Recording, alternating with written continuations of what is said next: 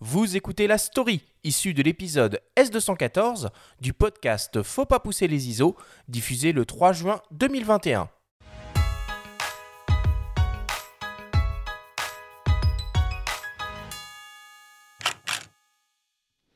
Documentariste, Thomas Goupil monte, il y a 10 ans, la boîte de production 526 spécialisée dans la création de films documentaires sur la photographie. Confronté à la difficulté de trouver un modèle économique pérenne entre des plateformes peu rémunératrices, des chaînes de télévision dopées à l'audience et face à la disparition progressive des DVD, il explore une nouvelle voie en tant que directeur de la rédaction de The Darkroom Rumor. Au bout de dix ans, j'ai décidé de lancer euh, The Dark Room Rumor, qui est un magazine audiovisuel, qui est une nouvelle proposition. C'est-à-dire qu'on n'est pas sur une plateforme, on n'est pas sur une chaîne, on est sur une sorte de troisième voie qui est euh, un accompagnement des films et quelque chose de, très spécialisé. Pour accéder aux différents contenus, il faut souscrire un abonnement payant. Pas d'autre modèle envisageable, nous explique Thomas Goupil. Le gratuit, c'est pas possible. C'est-à-dire que rien n'est gratuit. C'est-à-dire que, comme on dit souvent, euh, quand, euh, quand c'est gratuit, c'est que c'est nous le produit. Et le problème, c'est que bah, le gratuit, ça fait vivre, ça fait vivre des grosses, euh, des grosses plateformes, des grosses structures qui ne sont pas elles-mêmes créatrices de contenu et qui vous rémunèrent d'une manière qui fait qu'on ne peut pas créer de contenu avec ça. C'est-à-dire que quand vous êtes rémunéré par un Netflix ou un Amazon Prime ou un YouTube, c'est pas, c'est pas viable économiquement. Sauf si effectivement vous avez des millions et des millions de personnes qui vous regardent. Or, nous, on est sur la photographie, sur un marché qui est un gros marché à échelle mondiale, mais qui, sur des échelles nationales, sont plus petits. Emmanuel Baquet, rédacteur en chef du magazine en ligne, souligne quant à lui la dimension alternative du projet, rendue possible grâce à la politique d'abonnement, aussi modique soit la somme demandée un abonnement modique permet de faire exister quelque chose qui propose une alternative. C'est-à-dire que finalement, la gratuité serait plutôt du côté des hum, grandes entreprises et des mastodontes qui nous volent les informations personnelles et que finalement, à l'autre bout, faire payer une somme modique permet de faire exister quelque chose qui est plutôt de l'ordre de l'alternatif.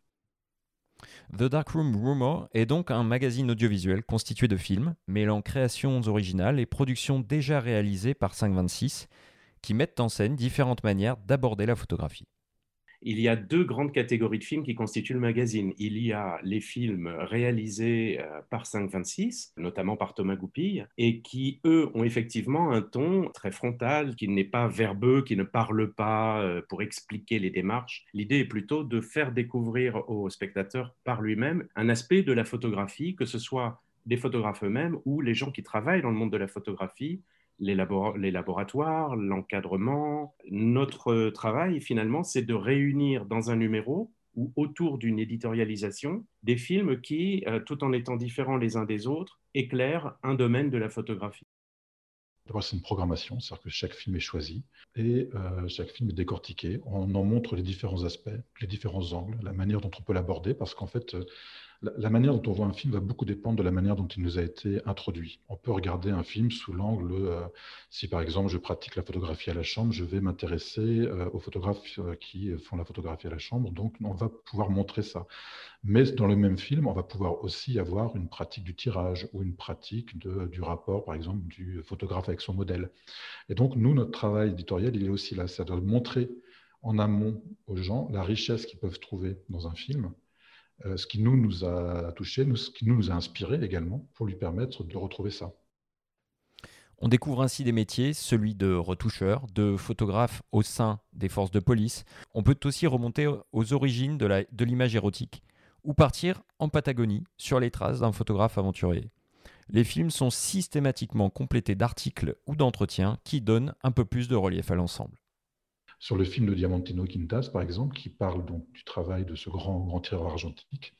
Euh, nous avons une interview avec euh, Rosalie Varda, la fille d'Agnès Varda, qui, euh, qui tirait ses photos chez Diamantino et qui va parler du rapport que pouvait avoir sa mère avec le tirage. Chaque fois, on, on essaye d'accompagner les films pour en montrer toute la richesse.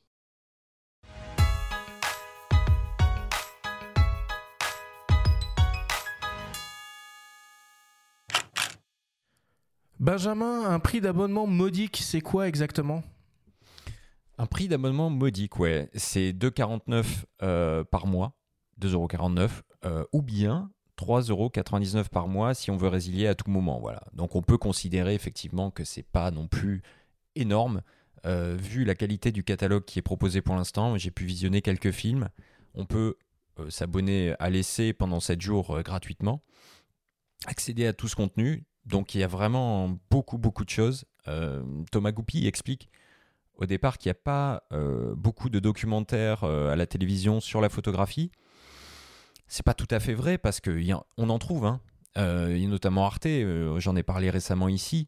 Euh, qui, en propose. Maintenant, c'est vrai que là, on va un peu plus en, longueur sur des métiers très spécifiques, sur des pratiques très spécifiques de la photo, un peu façon striptease. Ce, ce docu à l'époque qu'il y avait sur, euh, enfin cette série plutôt documentaire qu'il y avait sur, euh, sur France 3, belge, qui montrait de manière un peu nue comme ça, sans artifice, sans vraiment de musique, d'effets bruts. Là, c'est un peu, un peu ça. On suit des gens dans leur métier.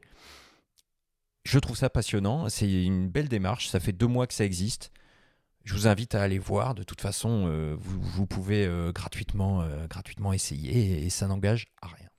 Bon, il faut absolument qu'ils viennent te voir, Guillaume, dans ton, dans ton labo, ces gens-là. Il avait fait, je crois, l'atelier, l'atelier Fresson, il me semble. Tu regardes beaucoup, toi, du coup, de, de, de, choses autour, autour de la photographie? Bah, Autour de la photographie, c'est plutôt, ce sont plutôt les livres. Hein. En audiovisuel, il n'y a pas, a pas grand-chose. les 5.26, oui, je les regardais, bien évidemment, mais...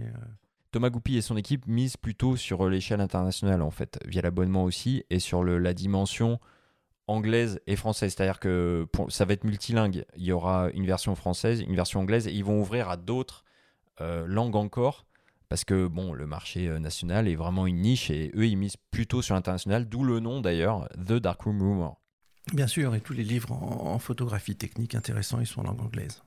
Exactement, de plus en plus traduit. Hein. Même chez Erol, on voit que la plupart des livres techniques désormais sont des traductions. Oui, et puis moi, il y, a un bouquin que, j'aime beaucoup euh, chez Erol euh, qui s'appelle Les secrets de la photographie euh, argentique de Gildas Le Petit Castel, qui est vraiment, qui est vraiment une super mine d'or.